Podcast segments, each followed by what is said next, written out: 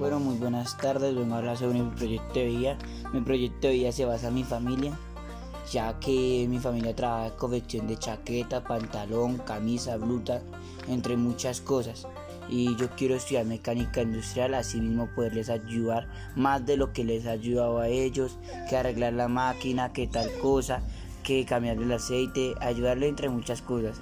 Eh, pues es lo que yo tengo entendido que el SENA me brinda la oportunidad de ejercer esta carrera ya que el SENA me da la oportunidad de adquirir seis meses de experiencia en una empresa. Y también me gustaría estudiar contabilidad. Me parece que es una carrera muy buena. Y en universidades que en sí creo que en la nacional la dan. Y en el SENA también dan la oportunidad de estudiar contabilidad. Y quiero